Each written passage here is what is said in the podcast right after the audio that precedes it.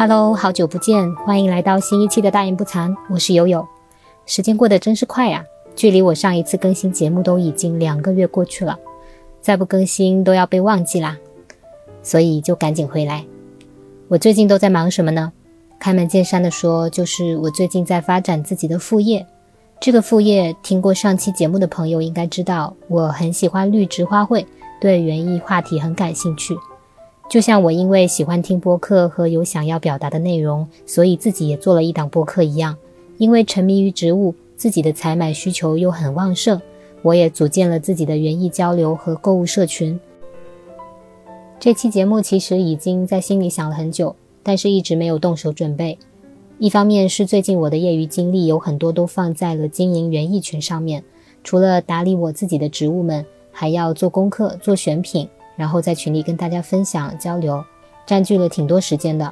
而另一方面呢，也是在做这件事情的过程中，有很多复杂的情绪涌现出来，而我需要时间去梳理它们。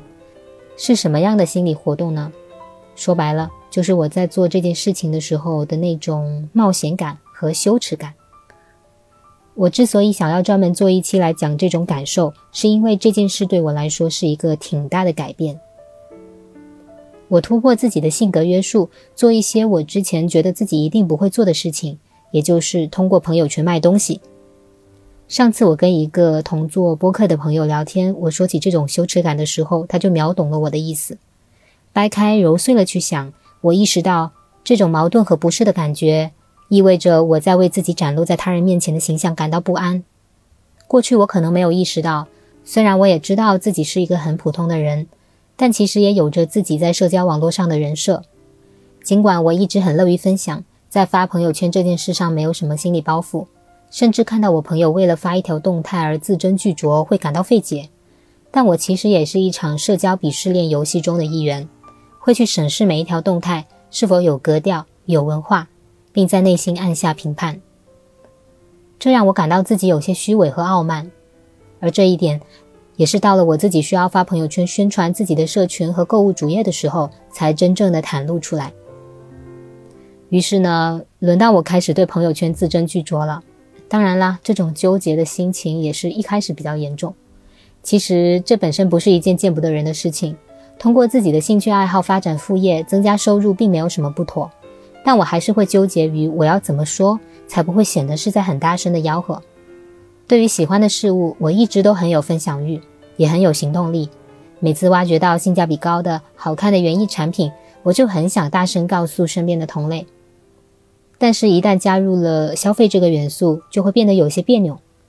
分享和推销的界限变得模糊，我开始担心大家会不会对我有了不好的看法。在这个过程中，我做了一些心理建设，终于接受了。只有当我自己能不抱偏见的、坦荡大气的去做这件事情，我才能把它做好。当然，做这件事也是需要方法论的。你不能用你曾经讨厌的那种方式去打广告，疯狂的透支他人的注意力和耐心。如果不是享受园艺爱好带来的可持续的满足和投入学习的充实感，那单纯的只是想要促成订单，就会变得像上班族追 KPI 一样失去灵魂。回顾我自己的购物经历。我喜欢的卖家都有一个共同点，当他们介绍自家的产品的时候，我能感受到他对这件事情的热爱与珍惜。可能我在朋友圈分享植物的时候，也散发出了这样的气息吧。即使我已经很克制，也没有主动向身边人提起，但我的亲人和朋友们还是嗅到了我身上的这种新气象。我没有请求过他们帮我宣发，但他们却自发的在自己的圈子里推进了我的社群。这让我想到《牧羊少年奇幻之旅》这本书里面的一句话：“当你真心想做什么事时，整个宇宙都会来帮你。”我的小小副业还不能称之为一番事业，但身边这几个人热心的举动，即使他们自己觉得不足挂齿，但对我来说却收获了巨大的能量和底气，支撑我度过了第一个月无人问津时的那种自我怀疑和怯场。以前，我坚定地认为我是一个不擅长卖东西的人。这种思维长期拘束着我。大学的时候和室友一起兼职卖牛奶，微笑的我的脸都酸了。已经很努力的介绍产品了，也一瓶都没有卖出去。而另一个点位的同学一箱接着一箱的卖，卖的特别火爆。我和室友只能摇摇头说：“哎，我们不适合做这件事情。”对此，我过于有自知之明，以至于到了不自信也不太愿意再次尝试的地步。造成这种影响的，其实除了过去浅尝辄止的失败经历，另一方面可能也和我的成长环境有挺大的关系吧。记得大学时有一年放假回家，跟爸爸因为什么话题聊了起来。爸爸跟我和弟弟说，我们俩某些方面跟他是很像的，有一种自我约束感，可能不是很利于我们今后的发展。我现在尝试回忆当时那场对话的气场是比较 down 的。爸爸似乎对此感到有些遗憾。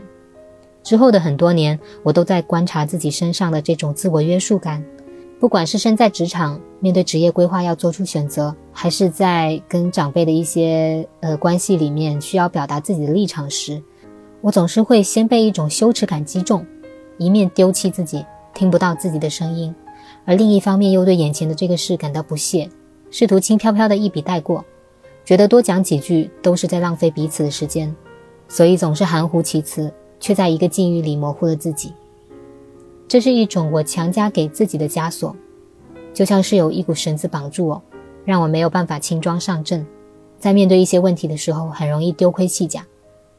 除此之外，这种自我约束感还来自于作为一个接受过所谓高等教育的普通孩子，可能和读书人沾那么一点边，但是又没有读出什么名堂。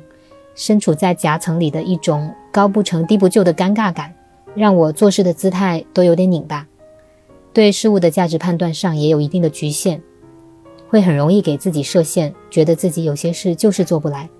但是呢，如果要说我是待在自己给自己画的圈里吧，倒也不尽然。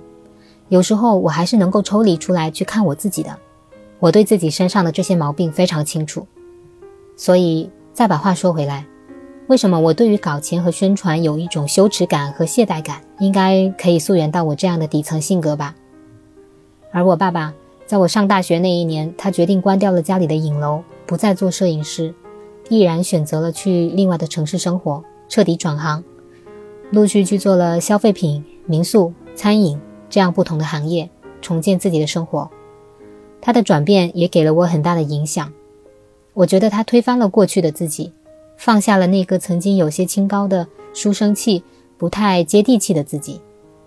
虽然这些转变的过程各种滋味，他很少向我提起，但是我知道，他作为一个中年人做出这么大的改变，肯定在内心和自己做过很多抗争吧。可惜，他决定转行的这几年，陆续遭遇电商的搏击，还有某地旅游业的整顿，以及最近几年漫长的疫情。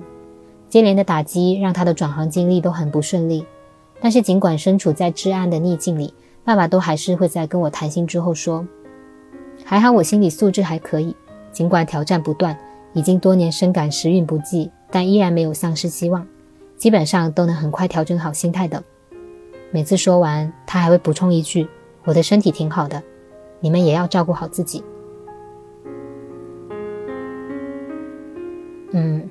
我自己是一个没什么冲劲的人，做的事情太少，收入能力也不高，所以每当看到家人面临困境的时候，我都会有深深的刺痛感。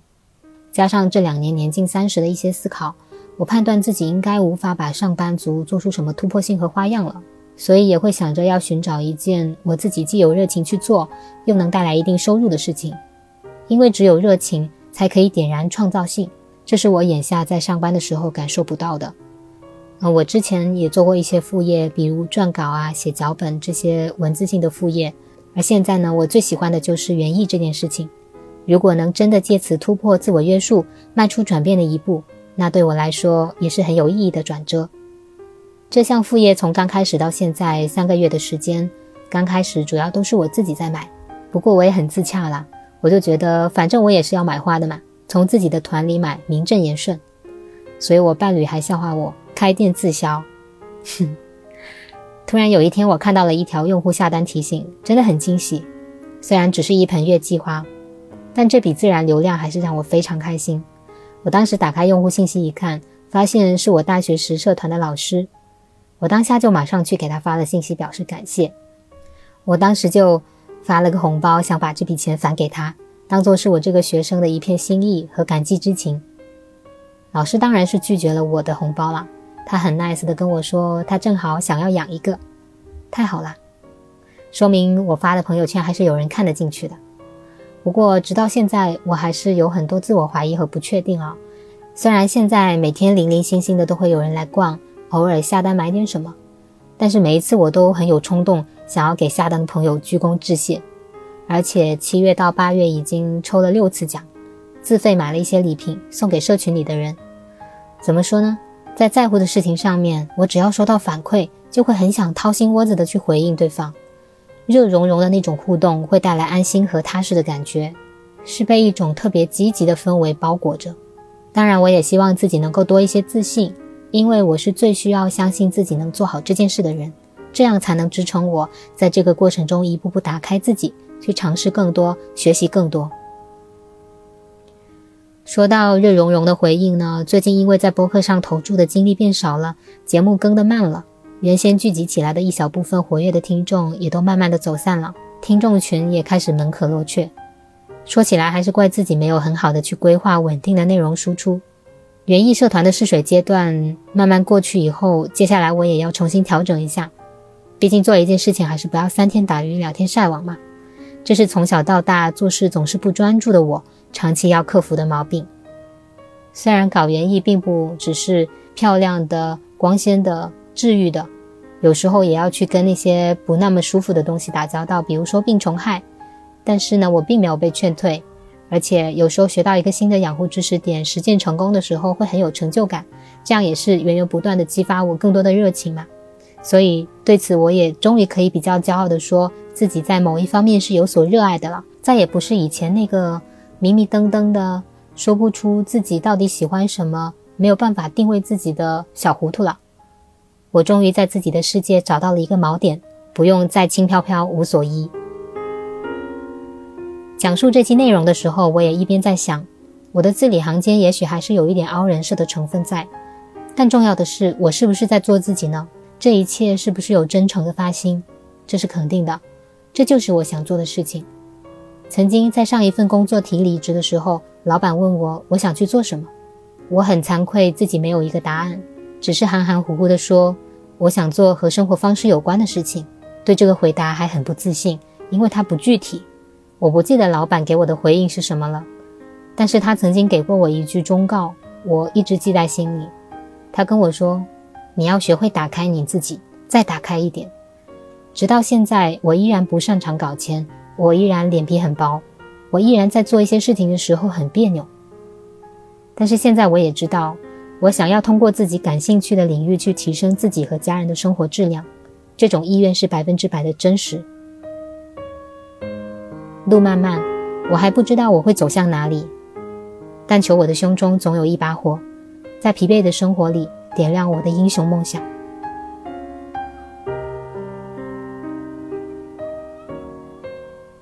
好啦，这期节目就到这里吧，感谢你们的收听。如果你也喜欢园艺，欢迎在评论区告诉我，或者直接通过小助手联系我。那下期节目再见喽，拜拜。